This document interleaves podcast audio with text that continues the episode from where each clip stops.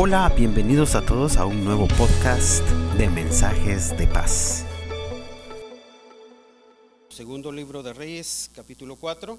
Voy a leer a partir del verso 8 del segundo libro de los Reyes y capítulo 4. Dice la palabra de Dios, un día, cuando Eliseo pasaba por Sunem, cierta mujer de buena posición le insistió que comiera en su casa. Diga conmigo, le insistió. Desde entonces, siempre que pasaba por ese pueblo, comía ahí. Verso 9. La mujer le dijo a su esposo, mira, yo estoy segura de que este hombre que siempre pasa y nos visita es un santo hombre de Dios. Este pasaje, quiero hacer una alegoría de él, una, metáfora, de, de este suceso, de este pasaje que el profeta Eliseo, el profeta eh, viene de estar con una mujer que estaba pasando una situación muy difícil, muy complicada, una crisis eh, más que todo económica. Eh, esta mujer estaba incluso a punto de perder a sus hijos por la deuda que tenía. Ella era esposa de uno de los profetas de la escuela profética de Eliseo y ella le dice, tu siervo murió, me he quedado viuda y por lo tanto endeudada. Y ahora, el, ahora están pidiéndome a mis hijos como pago de la deuda que tengo. Y Eliseo venía de ese contexto, venía de, eso, eh, de, ese, de ese momento, de ese pasaje. Y él es el que le dice, bueno, ¿qué tienes en casa? Y la mujer le dice, pues no, yo en casa únicamente tengo un poco de aceite. Diga conmigo, un poco de aceite. Era lo único que tenía. Y Eliseo le dice, bueno, eh, ve con tus vecinas y préstales vasijas, vasijas vacías, todas las que puedas. Y ella fue, prestó vasijas, todas las que tenía, y empezó a derramar el aceite en las vasijas vacías. Y el aceite no cesó, el aceite no se terminó hasta que no habían vasijas. Eh, y el profeta le dice a la mujer, bueno, ahora con el aceite ve y véndelo y le, estableció ahí mismo un negocio. ¿Sí? Es, como ahora el término está de moda, eh, ella fue una emprendedora. ¿sí? El primer caso de emprendimiento en la Biblia, ahí está. ¿sí? Ahí está. Ella empezó a publicar en sus redes sociales, vendo aceite, publicó en su Facebook, aceite dos por uno. Eh, total que fue una revolú en, en el social media en ese entonces y vendió todo el aceite y con eso logró vivir. Entonces, un milagro sorprendente, ¿verdad? Un milagro maravilloso, salió ella. Pero yo me doy cuenta que ella se quedó con el milagro, pero no se quedó con el que hizo el milagro. Aprovechó el milagro, pero el que provocó el milagro se fue. Él le dijo, bueno, ahora véndelo y vivan tú y tus hijos. Y efectivamente así fue. La, palabra de Dios dice que efectivamente ella salió de sus deudas, su negocio. Entonces, Eliseo viene de ese contexto, Eliseo viene de ese pasaje, de ese momento, de, de ayudar a esa mujer. Pero ahora se topa con otra mujer. Esta mujer no está endeudada. Esta mujer no tiene problemas económicos. Al contrario, no, esa mujer tenía, era una mujer muy importante incluso de la ciudad. Pero ella, todo lo contrario a la otra mujer, ella le insiste a que él se quede. La otra tiene, la primera mujer tiene una necesidad, no le insiste que se quede, porque se quedó con el milagro. Entonces permítame hacer una alegoría de ese pasaje y representar a estas dos mujeres como dos tipos de iglesia. Dos tipos de iglesia en la que hay iglesias que sí tienen una respuesta, pero no tienen al que tiene la respuesta. Incluso negocian con lo que tienen, pero no tienen al que hace el milagro. Pero veo que hay otra mujer que aparentemente, diga conmigo aparentemente, no tiene necesidad, no tiene necesidad. Ella, ella aparenta que no tiene ninguna necesidad. Pero quiere que él se quede. Entonces resulta que cuando Eliseo pasaba, cada vez por la ciudad de esa mujer importante, ella lo veía y lo invitaba a comer. Y cada la palabra de Dios dice, cada vez que él pasaba por ahí, la mujer le hacía pupusas. Y entonces el hombre venía, comía, pero se iba. Comía, pero se iba. Entonces ella viene y dice, según lo que leímos, le dice al esposo, ¿para qué se tiene que ir? Mejor que se quede con nosotros. Entonces yo veo ahí también un tipo de iglesia que aparentemente no tiene ninguna necesidad como la primera, pero que quiere que se le esté presente. Ah, hay un tipo de iglesia que anhela que Él esté en todo momento, sea bueno, sea malo, no sea tan bueno, no sea tan malo, pero que Él esté. Porque déjeme decirle algo, que cuando la presencia de Dios está en un lugar, todo, todo puede suceder, todo puede cambiar, todo puede ser restaurado, todo puede ser renovado. Al final lo importante en una congregación es la presencia de Dios. ¿De qué nos serviría tener tantas cosas? No es que no sirvan, no. Pero si Él no está, Moisés lo entendió y dijo, si tú no vas conmigo, no me saques de aquí. Si tú no estás conmigo, no me saques de aquí. Prefiero quedarme en el desierto que ir a un lugar donde tú no estés. Moisés lo comprendió. Y creo que nosotros debemos de comprenderlo que estamos viviendo una temporada, una estación nueva, donde el Espíritu Santo de Dios va a empezar a hacer cosas extraordinarias con su iglesia. Ah, yo creo que usted no me oyó. Donde el Espíritu de Dios va a hacer cosas extraordinarias con su iglesia.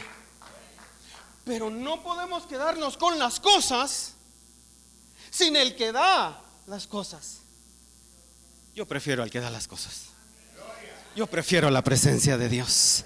Yo prefiero sentirlo a Él en todo momento. Yo prefiero que Él esté. Yo prefiero que Él esté con nosotros. Porque si Él está, todo lo demás va a venir. Mire, si Él está en su negocio, todo lo demás viene. Déjeme repetírselo. Si Él está en su negocio, todo lo demás viene. Buenos contratos, buenos negocios, buenas oportunidades, nuevas puertas, nuevas oportunidades, porque Él está. ¿De dónde lo saco? De la vida de un jovencito que se llama José. Dice que él prosperaba en todo porque Dios estaba con él. Siendo esclavo, prosperaba porque Dios estaba con él. Estando preso en una cárcel, prosperaba porque Dios estaba con él. Quiere decir que no va a importar tanto el lugar donde esté, sino que quién esté con usted. No, si se lo va a dar, déselo bien fuerte.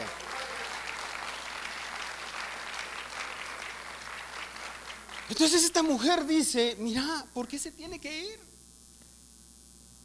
¿Por qué se va a ir? Que se quede con nosotros. Que no solo venga un momento, que no sea solo un tiempo, que no sea una temporada, que no sea una ocasión, que no sea solo un momento que pase y ya, que, que habite en medio de nosotros, que esté en todo momento, que cuando despertemos esté ahí, que cuando nos levantemos esté ahí. Como decía el salmista, yo me despierto y ahí estás tú. Decía el salmista, ¿a dónde puedo ir yo lejos de tu presencia? Bajo a lo más profundo de la tierra, ahí estás. Subo a lo más alto del cielo, ahí estás tú. Cabalgo sobre las nubes, ahí estás tú. Donde quiera que yo vaya, ahí estás tú. Y es que esa es la promesa de Dios. Todos los días el bien y la misericordia los seguirán a ustedes. ¿Usted se imagina cuando usted sale de su casa al trabajo? Hay dos que van con usted. Se llaman el bien y la misericordia. Pero cuando usted vaya a trabajar, le abre la puerta al pasajero y le dice, el bien, pase por favor. La misericordia, pasen por favor. Cierra la puerta y se sube usted. Porque esa es una promesa de Dios para nosotros. el bien y la misericordia los perseguirán todos los días.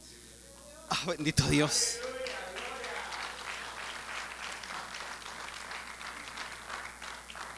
Entonces viene esta mujer y le dice al esposo, esposo,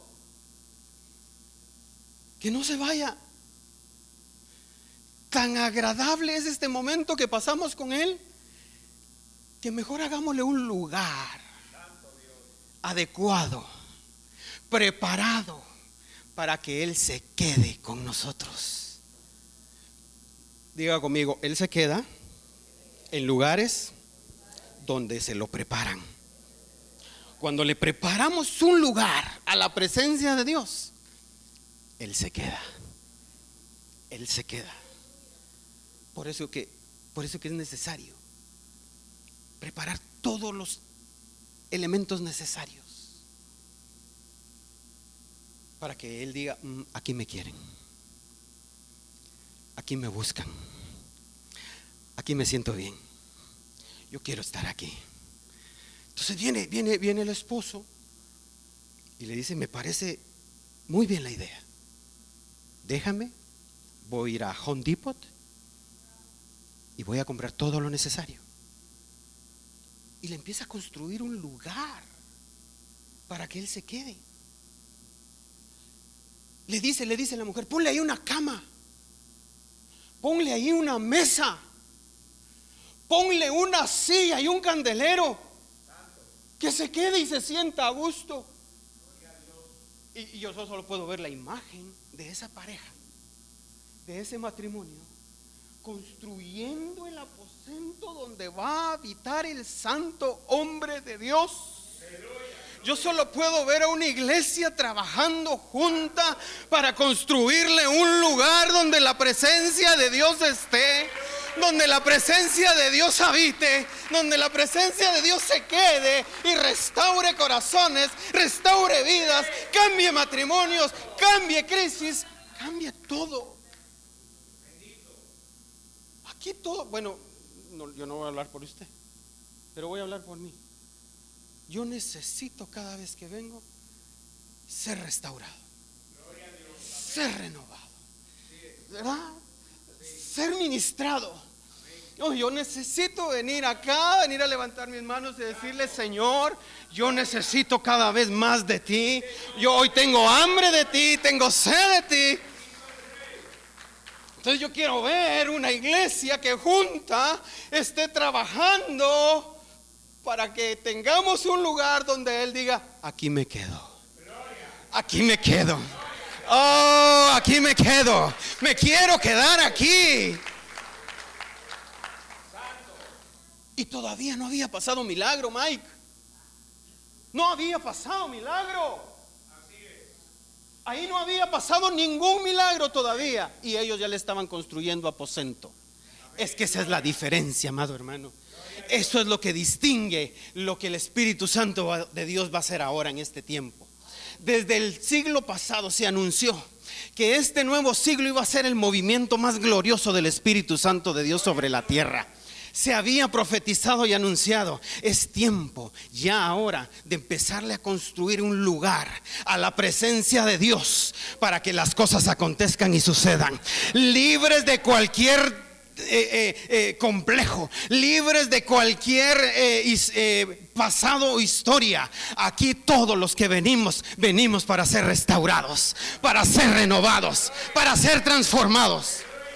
Yo le voy a predicar la palabra de Dios, lo que está escrito ahí, lo que el Espíritu de Dios dijo que iba a ser para este tiempo. Lo que Dios dijo que va a hacer para este tiempo es algo sorprendente, así como están sucediendo tantas cosas allá afuera, pestes, enfermedades, terremotos, todo lo que está pasando, también el Espíritu de Dios tiene algo preparado extraordinario para su iglesia. Prepárese, prepárese porque Dios va a estar haciendo cosas extraordinarias. Ya las está haciendo. Empezaron a moverse, empezaron a construir, a edificar. No, y no crea que que fueron a Raymond Flanagan a buscar la cama. No, no, la tenían que hacer. No, la tenían que hacer. Él tenían que fabricar la cama. tuvieron que hacerlo.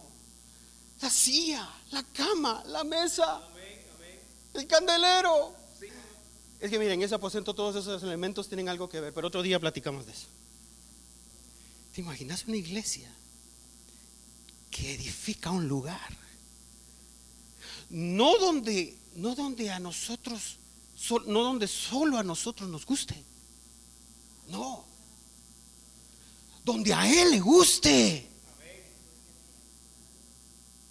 Al, final al que le tiene que gustar es a Él. Al que, se tiene que sentir adorado es a Él. Sí, al que le venimos a adorar es al Señor, ¿no? Al que le venimos a cantar es a Él, ¿no? Al que venimos a exaltar es a Él, ¿no? A Él es el que le tiene que gustar. ¿Cuántos quieren construir un lugar para que Él se quede? Es promesa de Él.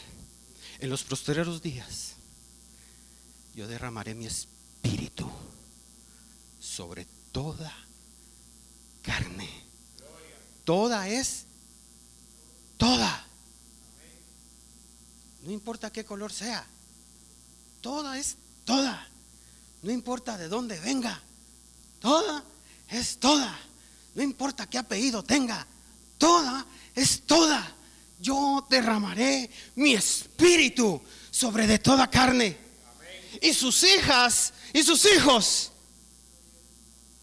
profetizarán. Oh. Quiere decir que el lenguaje de los hijos va a cambiar. Quiere decir que el lenguaje de los hijos va a cambiar. Ya vaya quitándose el no puedo porque con el Espíritu Santo de Dios lo vamos a poder hacer ya vaya quitándose. Es que han pasado muchos años y sigue igual. No se, no se preocupe, con el Espíritu Santo hoy puede cambiar todo. Hoy puede cambiar todo. Entonces, vuestros hijos profetizarán. Vuestros jóvenes tendrán visiones. Vuestros ancianos soñarán sueños. Esa es la promesa. Entonces yo solo puedo imaginar a una mujer que sin recibir todavía su milagro está construyendo un lugar para que Él esté. Ahora yo quiero preguntarle algo. ¿Cuántos de aquí no necesitamos un milagro? Y que todavía no lo hemos recibido. Todavía no ha llegado ese día. Todavía estamos esperando, tenemos esa esperanza Todavía venimos ahí a construirle sin recibir. Así estaba esa mujer, construyendo. Y el esposo al lado de ella. Y con todos sus colaboradores ahí construyendo todo lo necesario sin milagro. Dígale al de la par ya viste. Codelo, codelo, sí, codelo así. Dele un codacito santo. Dele codacito santo. No, no muy duro para que no haya problema. Codacito santo y dígale, dígale, no importa que no haya llegado el milagro aún. Lo importante es que ya estamos construyendo. Ah, lo importante es que ya estamos construyendo. No ha llegado el milagro. Todavía la crisis económica nos está afectando. Pérese, siga construyendo. Sí, sí, hay crisis allá afuera. Siga construyendo. Él lo va a arreglar todo. Bueno, bajo este escenario y bajo este ambiente, es bien fácil decir sí. Pero cuando usted mira su estado de cuenta, y hay menos 200. ¿Sabe qué uno dice? ¿Sabe qué uno dice? ¿De qué sirve ir a la iglesia? Es bien difícil construir sin recibir el milagro. Es bien difícil estar construyendo y familias rotas, matrimonios rotos, economía por los suelos y estar ahí edificando, edificando, construyendo lugar porque decimos, aquí va a estar Él. Aquí va a estar Él. Pero es difícil, es complicado. Es bien, es bien difícil estar edificando. Yo me acuerdo de ustedes, están ministrando y, con su nanita. Yo me recuerdo bien. No es fácil, no es fácil. No es fácil estar edificando, subido en un altar, ministrando, cantando el poderoso de Israel y tenés a tu niño enferma. No es fácil. No es fácil. Pero los que esperan en el Señor, dice, ah, Pero los que esperan en el Señor tendrán nuevas fuerzas. Caminarán y no se cansarán. Correrán y no se fatigarán. Pero es difícil. Muy difícil. Vaya, la, la primera escena de aquella mujer recibió su milagro y se quedó con su empresa.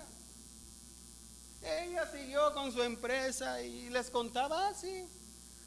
¿Y dónde está el que te hizo el milagro? Ah, no sé. Pero y entonces no, yo, tranquila. En cambio la otra, sin milagro,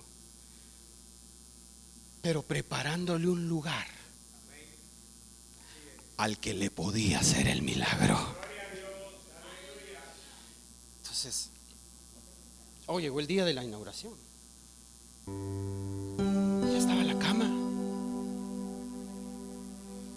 mesa, la silla, la lámpara, el candelero, ya estaba.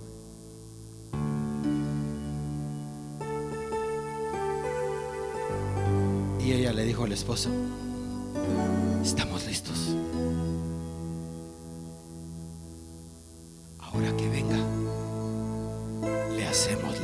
La invitación y que se quede.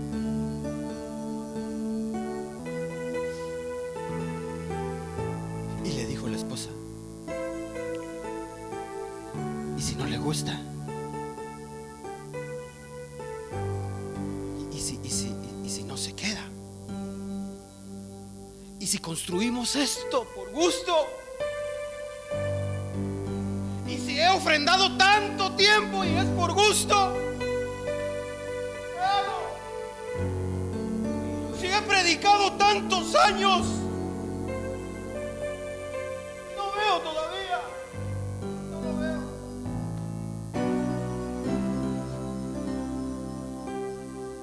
hacemos si no se queda? preocupes, mujer,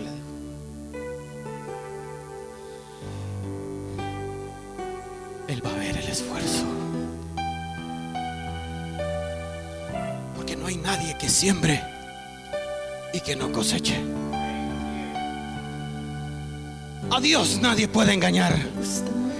Todo lo que el hombre siembra, eso cosecha. Así que prepárese lo que durante tantos años ha sembrado, viene su cosecha. Viene su cosecha. Viene la cosecha. Y su gloria tocaré. Entonces llegó, llegó, Carlitos. Llegó. Llegó el día. Llegó el día.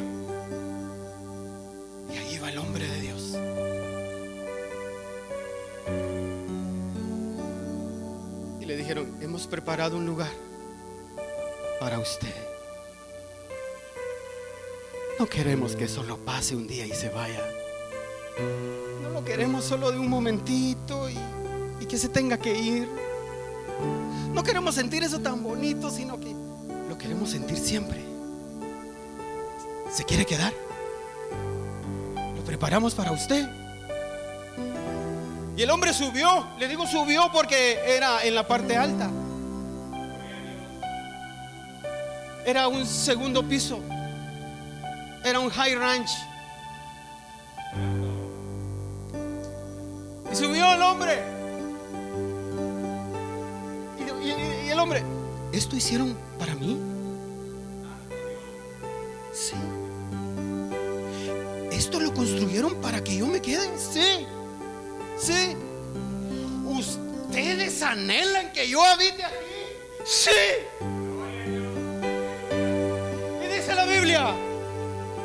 Ese momento, Él se quedó ahí.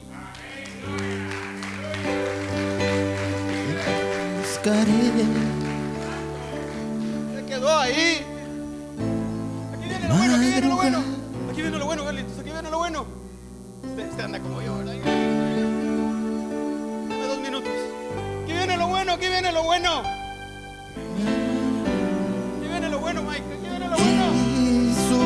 poder. Él se quedó. Mi socorro a su ayudante. Tú, Espérame, Carlitos, espérame, Carlitos, espérame. Espérame, espérame, espérame. Esa está buena, esa está buena.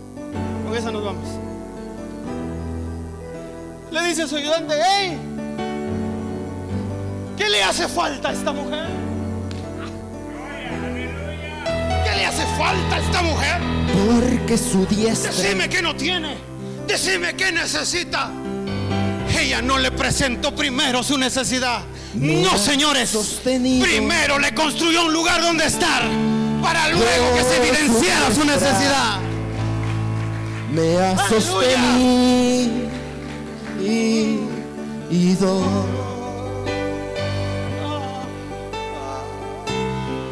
Mujer le dice. Mujer, dime. ¿Qué te hace falta? Iglesia. Iglesia. Hey, casa de paz. ¿Qué te hace falta? ¿Sabe qué dice ella? Ella dice, yo estoy bien. ¿Y y sabe qué le dice? ¿Sabe qué le dice? Pero mira, yo podría hablar por ti delante del rey. Oiga eso. ¿Sabe qué quiere decir eso? Influencia. ¿Sabe qué quiere decir eso? Conexiones. No se extrañe que alguien hable bien de usted para posicionarlo en otro lado. Sí, No se extrañe que alguien lo recomiende a usted. No, no se extrañe. Puedo hablar contigo por el rey, le dice. O, o sabes qué le dice. Le dice, puedo hablar por ti ante el comandante del ejército. ¿Sabe qué le, ella- ella- qué le dice? No, no, no, no, no, no. Estoy bien. Entonces alguien viene y le dice al profeta, no tienen hijos. Ah, no tienen fruto todavía. No, no, no, no, no, no tienen. Es que su esposo ya es algo. Voy a repetir lo que ella dijo. El día ella dijo viejo.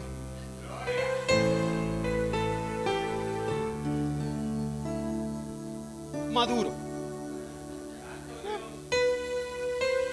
Ustedes los arriba de 40.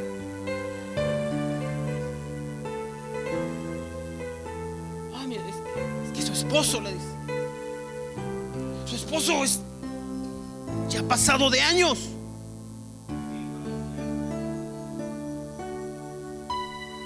Y tome esto como una palabra de fe.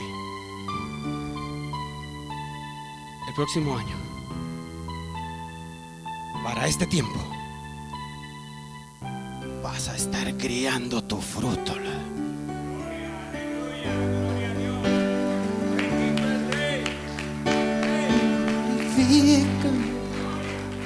Renueva, Ella le dijo, no, no se burle. restaurame. Así como usted pensó ahorita, dijo, no, ya me lo han dicho muchas veces. Ella dijo, no, no se burle, no se burle. No, no me estoy burlando. le. Poder, Ya vi que edificaste un lugar para que yo me quede. purifícame y lávame. Has sido muy servicial conmigo. Tu fruto llegó. Sé, Iglesia, prepárese.